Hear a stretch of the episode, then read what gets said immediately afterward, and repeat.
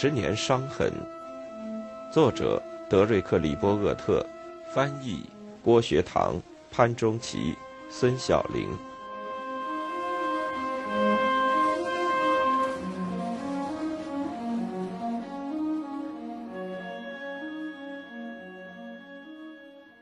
肯尼迪将太空飞行变为了另外一种紧张状态，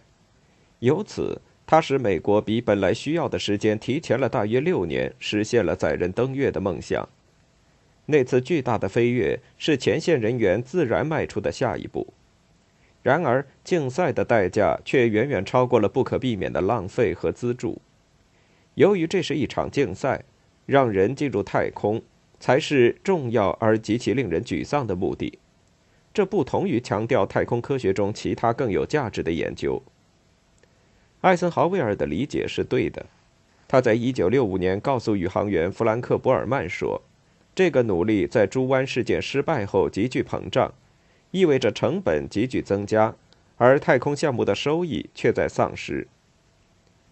国家航空航天管理局的雄心壮志也免不了和那些与官僚政治自然结合的秘密机构牵连在一起。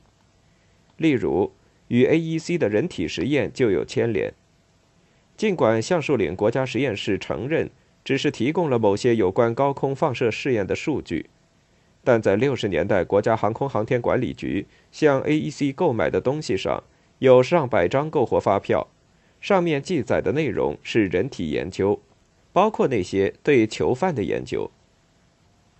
或许这些研究中有很多出于善意，但至少有一些现在著名的国家航空航天管理局执行人员看到。研究比 AEC 策划的还要糟糕。阿瑟·鲁道夫这位纳粹战犯本是德国前地下 V2 死亡营计划的负责人，现在摇身一变成了马歇尔太空飞行中心土星五发射器的主管。这个发射器就是载着尼尔·阿姆斯特朗登月的那个。自三十年代，就是鲁道夫密友的维尔纳·冯·布劳恩曾私下承认。那个吞噬掉几十万条生命的隧道工厂就是一个地狱。他本人是马歇尔中心的主任和太空努力计划的元老。一九六三年，东德人对冯·布劳恩在党卫军的工作经历进行了曝光。尽管事实准确，但方式却非常笨拙。美国媒体对此置之不理。让人们了解雇佣这种人是否适当，或者调查这种事情，是不符合任何人的利益的。麻省理工学院接受了阿波罗计划的第一批资金，基于战时对微波雷达发射台的研究，麻省理工学院将其作为后续项目与空军资助的额外研究结合起来。到六十年代末，他们把仪器测试实验室的预算提升到五千四百万美元，这个数字实际上大于麻省理工学院其他所有收入的总和。麻省理工学院微波电子管实验室主任得意地回忆说：“我们是真正的战争受益者，这一点毫无疑问。尽管斯坦福大学奋起直追，但麻省理工学院仍然是美国大学中最大的国防合同承包商。哈佛大学从联邦研究资助中得到的收入比得到的捐款还要多，他得到的捐赠在所有大学中是最多的。”一九六二年，五角大楼的高级研究计划署为他的信息处理技术办公室拨款九百万美元。到冷战结束时，这部分拨款已经增加到了每年两点三亿美元。第二年，麻省理工学院建立了著名的计算机科学实验室。在二十世纪的剩余时间里，这个实验室主要是由国防部资助的。麻省理工学院还因计算机同时接入项目。接受了二百万美元的资助，这个项目是研究如何使很多用户同时共享一台计算机，这是对计算机世界的重新界定。此外，该办公室还推动了计算机网络的发展，计算机网络成了二十一世纪初期美国工业发展的推动力。因为高级研究计划署希望让他在全国范围内资助的系列项目相互之间可以分享信息。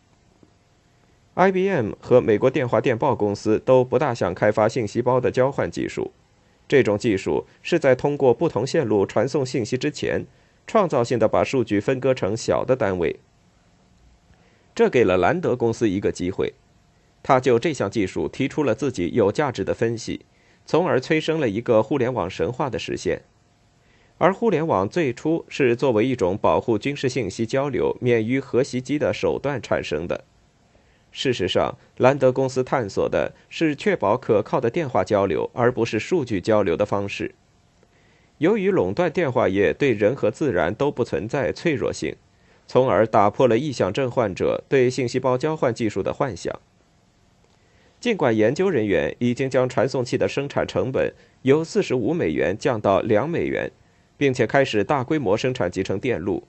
但那些洋洋自得的大企业却认为，除了一些官员或计算机迷外，人们还远不会使用这种网络化交流方式。在互联网发展的起源阶段，政府是唯一的直接资金来源。然而，与很多人的看法相反，对于网络的创造来说，华盛顿并不是不可缺少的。不管是这种方式还是那种方式，计算机技术总归要走向网络化和数据分享。只不过当时的技术革新可能因为公共资金的投入而加速了。例如，国家科学基金会的预算从1951年的十万美元，在十年后增加到一亿美元；联邦研发开支从1950年的十一亿美元到1963年提高了十二倍。如果没有冷战，这个瓶塞甚至连半松半紧的程度都达不到，可是，在纳税人慷慨解囊的过程中，其他机遇却丧失了。举两个最明显的例子：工程学和物理学研究，如果不是受到军方资助带来的巨大影响，他们毫无疑问会更多的沿着既对社会有用又对经济有利的路径向前发展。有些商人注意到，美国的经济增长受到了影响。肯尼迪也可能认识到了，他警告说，当有三分之二左右的科学家和工程师全神贯注于国防、太空和原子能的技术开发时，美国正在付出代价。国家科学院通过预测这种趋势得出结论，认为这种趋势到七十年代初期会更加明显，因为具有民用价值的技术从政府与军事相关的项目向民用转移的速度太慢。如果利用比五十二轰炸机技术帮助开发七零七喷气客机的例子已经令人厌烦，然而麻省理工学院和斯坦福大学开始把国防资金当作高科技公司事实上的孵化器，并把它们发展壮大。这些公司帮助航空体系、半导体、计算机和正在飞速进步的电子业的很多方面实现了商业化。美国的电子业就属于特别依赖联邦国家安全预算的那一类。人们从这些和其他一些成就中得出了缺乏根据的推论，及军事开支是通向科学创新的自然和关键路径。弗雷德里克·特尔曼曾经帮助创建了斯坦福工业园，这里是冒险资本的圣地。他经常提醒自己的大学同事说：“五角大楼并不想做一个社会改良项目。”然而，国防部自己的目的通常是对大学目的的补充。有时也是对商业目的的补充，例如固体物理学自1950年以来，已经在资金的直接推动下得到了强劲的发展。到60年代初期，从这个学科毕业的博士数量已经增加了五倍。国防部和 AEC 成了几乎所有物理学学术研究的总出纳员。很多其他学科中的一些雄心勃勃的教授，在学术生涯上也兴旺发达。因为他们也是公共资金大量流入的管道，几乎没有人抱怨这种现象。但是，当政府的资助和保密性开始扩展到人文学科时，所有这些在走向何方呢？毕竟，艾森豪威尔在告别演说中已经对联邦雇佣部门主导美国学者的未来发出过警告。到底谁在利用谁，一点儿也不清楚。人们一直在辩论关于向研究部门巨额拨款而又极少审查所付出的代价。在这方面，有一位权威人士的话令人深思。他说：“技术革新的步伐或许被减慢了，研究经费庞大和见效快的要求使我们的科学研究团体越来越不考虑军事以外的目的，也使我们控制世界的能力大大减弱。必须的保密制度笼罩了整个校园。”这方面的代价肯定要付，例如在六十年代中期，斯坦福电子学项目的所有教职员和三分之一的学生，事实上都需要有安全许可证，任何一个在大学里授课的人都知道，这些保密工作令人反感，因为那些不清白的学生和学者的贡献会遭到边缘化的对待。约翰·勒卡雷把那些 CIA 的神秘人物和现在白宫工作的神秘人物叫做全球设计师、政治魅力推销员和地缘政治炼金术士。这些人并没有多少时间了解经济学和科学发展的未知领域，他们听到的只是生和死的敲门声。肯尼迪政府上任的第一个月，甚至在苏联就柏林事件发出威胁之前，他们就发现自己在经受严峻的考验。因为苏联说要支持民族解放战争，或者如赫鲁晓夫所标榜的圣战。麦克纳马拉几年之后回忆说：“这是我们生活中一个很重要的事件。”其他人则把政府的过激反应称为战略恐慌。仅仅在莫斯科培训民族主义分子和建立几个亚非语言学校，苏联就能以较小的代价迫使大伤脑筋的美国。惊慌失措地认为，他必须与苏联展开竞争，以争取十亿或二十亿极端贫穷的人民对美国的好感，或者更准确地说，是争取几千个依靠名字虚张声势的国家窃贼。列宁的唯物主义和经验批判主义的译本，只要在秘鲁的阿亚库乔和印尼的雅加达一有风吹草动，都会被美国飞机的轰鸣声淹没。从这些飞机上下来的有大使、美国新闻处工作组、绿色贝雷帽、CIA 的侦探，当然还有金钱。目的是为了对付那种不可琢磨、因此也更为可怕的威胁。可以肯定的是，苏联领导人话中有话，他们的武器顾客名单从1960年到1964年得到急剧扩大，包括阿尔及利亚、苏丹、加纳、马里、索马里、坦桑尼亚。刚果、老挝、柬埔寨，名单中还有印度。赫鲁晓夫向印度总理尼赫鲁保证，不论他接受的苏联援助多么微不足道，都会马上因美国援助而倍增。当然，在尼赫鲁忽视农业、实行亲苏外交政策和在功能不健全的国有工业负担重压之下放慢国家发展的同时，印度必须依赖美国食品救济以维持生计。总统激情洋溢地指出，防御和扩展自由的大战场就在崛起民族的土地上。他预计，经过十年的发展，投入几十亿美元就可以解脱他们的苦难。在这一时期，肯尼迪的官员将传统社会的起飞错误地认为，只要给他们足够的资金和保护就行了。美国不只有英国这一个防洪堤，现在已经有了一条完整的海岸线。它由堤防牢固和装备精良的地区盟友组成，他们都是美国在冷战边缘地带可以合作的对象。美国大力开展国家建设，尽管这个时髦用语本该是个提示语，它提醒人们，很多从丘吉尔所说的“帝国的毛毛雨”中建立起来的国家，如同盖起来的房子就是木材堆积场一样脆弱不堪。很少有人关心美国正在建设的到底是什么样的国家。或者在短期内能否将一个国家建起来？美国扶植第三世界的代理人，目的是为了帮助控制北回归线以南的大战场。整个慌乱、迷茫、冒险的商业行动，夹杂着无数势均力敌的秘密行动、对外援助，甚至和平部队的部署。那些和平队的志愿者，或许在还击苏联宣传方面是有帮助的。美国现在的金钱一般都投向了在心理上和地理上离华盛顿越来越远的地方。国事访问和白宫接见活动正在不加区别的扩大。记者乔·阿尔索普甚至按照他们原本的作用，将这些假想的朋友称为“有用的固定装置”。这是某种与抽水马桶相似的东西。只有那些超脱名利的人才谈论民主。一位国家安全助理在九十年代不无得意地坦言：“独裁者也很容易相处，因为我们只要打一个电话就行了。如果不是因为冷战，即使有国家能够得到美国的物资援助，那也只是很少的几个。即使在得到恶报之前，美国与他们的关系通常也不像看上去那样顺利。毕竟，与来自剑桥的国家安全委员会委员。”或国务院和国防部的职业官员相比，这样的强人已经在更为多变的形式中证明过自己了。然而，在美国的妥协和可能的战略恐慌背后，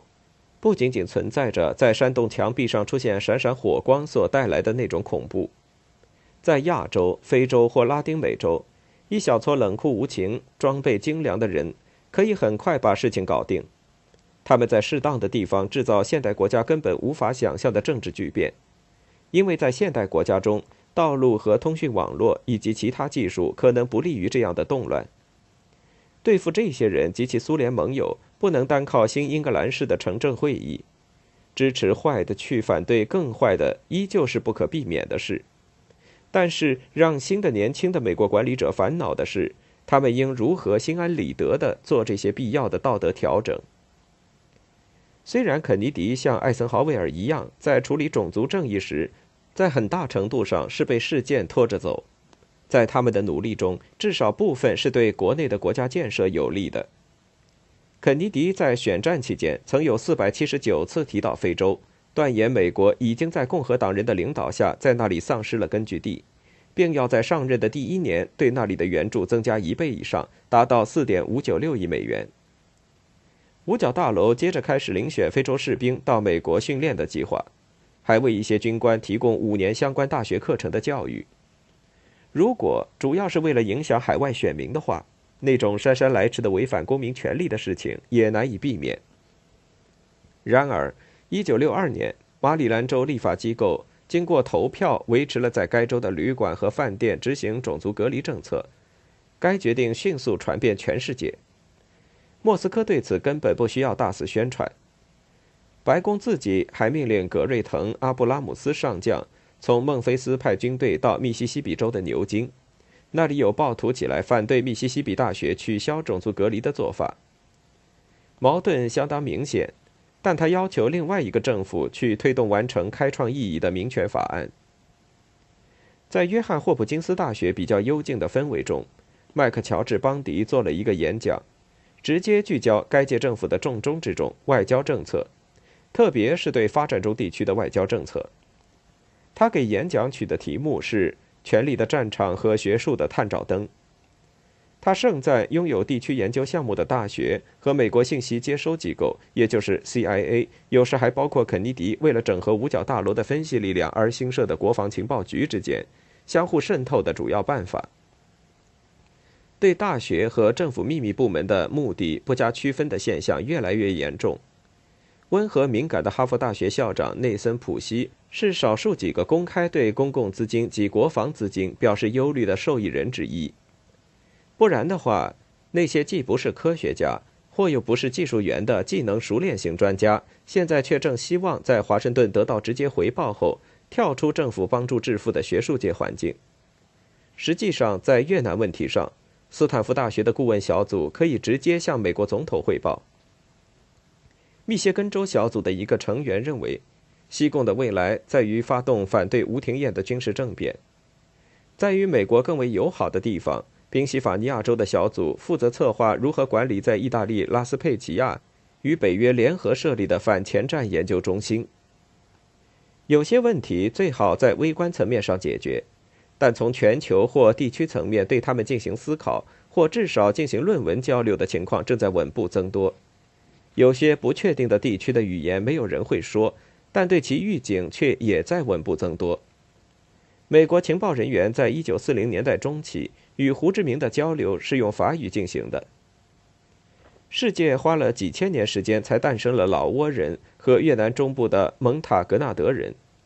苏门答腊岛的农民和塞内加尔的牧民。现在，比这些文化迄今积累的还要大得多的资源，却被置于这些人控制之下，就像把手术刀交给了目盲的外科医生，而且在六个月前还从来没有听说过他们。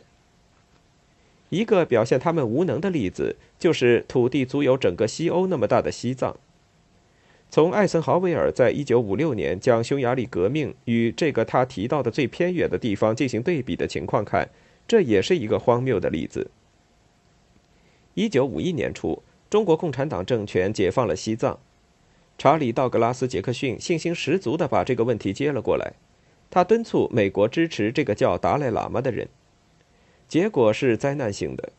西藏的一位学生说：“乔治·凯南曾经要求 CIA 采取秘密行动，可是到1958年，这些行动已经变成了让 CIA 对新成立的西藏地方武装给予大力支持的承诺。”在接下来的三年中，美国向这支不堪一击的军队空投了250吨武器弹药和补给品，而就在1959年底，中国宣布已经消灭了8万九千名叛乱分子。从那一年起，几百名游击队员，仁慈地说，不是传说中的几千人，在 CIA 驻科罗拉多州的营地接受了训练。在四十九名教官中，只有一个能讲他们的语言。CIA 对于西藏的地理情况也知之甚少，直到1959年，他们才从游二飞机的侦察照片绘制出了第一批精确地图。此前，他们不得不依赖英国在第一次世界大战之前绘制的地图。CIA 探员发现他们在冒生命危险，他们中的好几个在曾经参加过的欧洲抵抗运动中有相似的冒险。英国人对这种奇特的神权政治的确有所了解。但他们拒绝了美国需要英国外交支持的多次要求。最初的失败本应该结束这样的激情，但据一个参加过训练的人回忆，CIA 官员本来会把任务的取消看作是个人的失败。与此相反，CIA 偶尔采取的准军事性行动一直延续到1974年才结束。西藏只是肯尼迪全球内战的一个小角落，既然他是在孤立无助的地区打响的。事实上，在朝鲜和越南发生的最烦人的表现，才的确是内战。那么，美国如果想要参与的话，就需要获得额外的、更大胆和更精良的军事能力。所有这些都满足了肯尼迪对精明强干的人的过度兴趣。在某种类型的国家领导人，比如丘吉尔中，这种喜欢致命破坏力量的偏好是非常普遍的。这种义勇军情节与肯尼迪把哈佛院长邦迪带到华盛顿任国家安全助理，和让最年轻的福特公司总裁麦克纳马拉主管国防部的行为是一脉相承的。毕竟这两个都是成功人士，意味着富有，而且都有聪明和顽强的名声。对于肯尼迪来说，这就足够了。报纸上有关前陆军参谋长麦克斯威尔·泰勒的文章提到。在每次进入战斗之时，他都喜欢悄悄阅读希腊语或拉丁语。这个英俊的二战伞兵曾是一个对艾森豪威尔限制五角大楼开支进行大肆攻击的批评者，也是对他所说的英雄主义措施进行适当防御的支持者。他把美国陆军特种部队作为对付第三世界冲突的手段到处兜售，比如在越南，他认为这样就不需要投入大规模正规军。艾森豪威尔并没有再度任命他。他退休后撰写文章，对政府进行指责，因为艾森豪威尔想要他唤起责任心，并要把他送上军事法庭。他还监管了曼哈顿林肯演艺中心的建设。毫不奇怪，泰勒成了肯尼迪的心腹爱将。罗伯特·肯尼迪还用他的名字给自己的一个儿子命名。很快，泰勒作为总统的军事代表进入了白宫，并迅速成为跨机构的反暴动特别小组的负责人。而这个小组又很快变成了负责管理秘密行动的特别扩大小组。这个小组的成员包括邦迪、罗伯特·肯尼迪、爱德华·莫罗，后者又是美国新闻署的新任署长。美国超级部队是自然发展起来的，就像契诃夫剧目中挂在墙上的一杆枪，不使用它是极其不可能的。共产主义者所说的人民战争中的耐心，却恰恰是美国人最不可能表现出来的一种品质。对于华盛顿对历史先例、其他文化甚至地理的显著无知，今天回想起来仍然令人吃惊不已。